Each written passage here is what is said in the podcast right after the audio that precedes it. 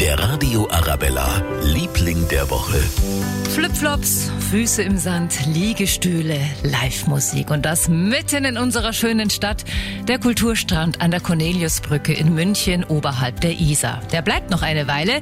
Der Sommer wird sozusagen verlängert bis zum 11. September. Benjamin David von den Urbanauten. Hier ist jeder willkommen. Wir verstehen das Ganze als einen temporären öffentlichen Raum an der Isar oder über der Isar kann man ja fast sagen, mit Blick nach Süden bis in die Alpen und oft hat man ja dann hier so im Westen den Sonnenuntergang am Isarbalkon. Und momentan sind die Sonnenuntergänge besonders schön. Auf radioarabella.de haben wir eine Galerie mit ihren schönsten Fotos.